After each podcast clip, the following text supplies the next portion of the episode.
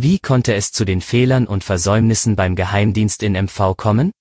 Müssen grundlegende Strukturen verändert werden? Die Positionen der einzelnen Parteien dazu erfahren Sie im Schwerpunkt des SVZ Audiosnacks.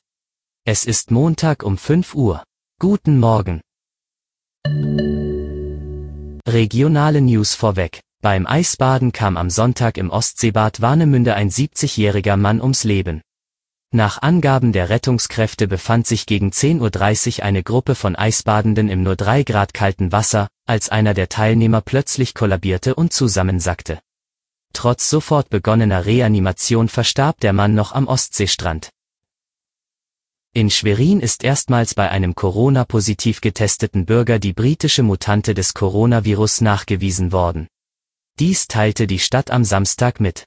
Erst einen Tag zuvor hatte sich der Verdacht auf erste Infektionen mit der britischen Corona-Mutation in Mecklenburg-Vorpommern bestätigt.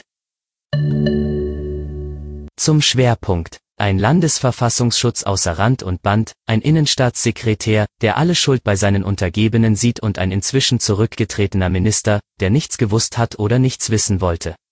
Wie konnte es zu den Fehlern und Versäumnissen beim MV-Geheimdienst kommen?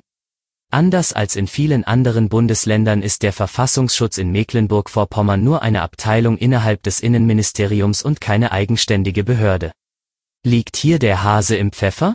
Die Parteien in Mecklenburg-Vorpommern haben da ganz unterschiedliche Ansichten. CDU und SPD wollen erstmal den Bericht der Expertenkommission abwarten, die aktuell die Zwischenfälle beim Verfassungsschutz prüft.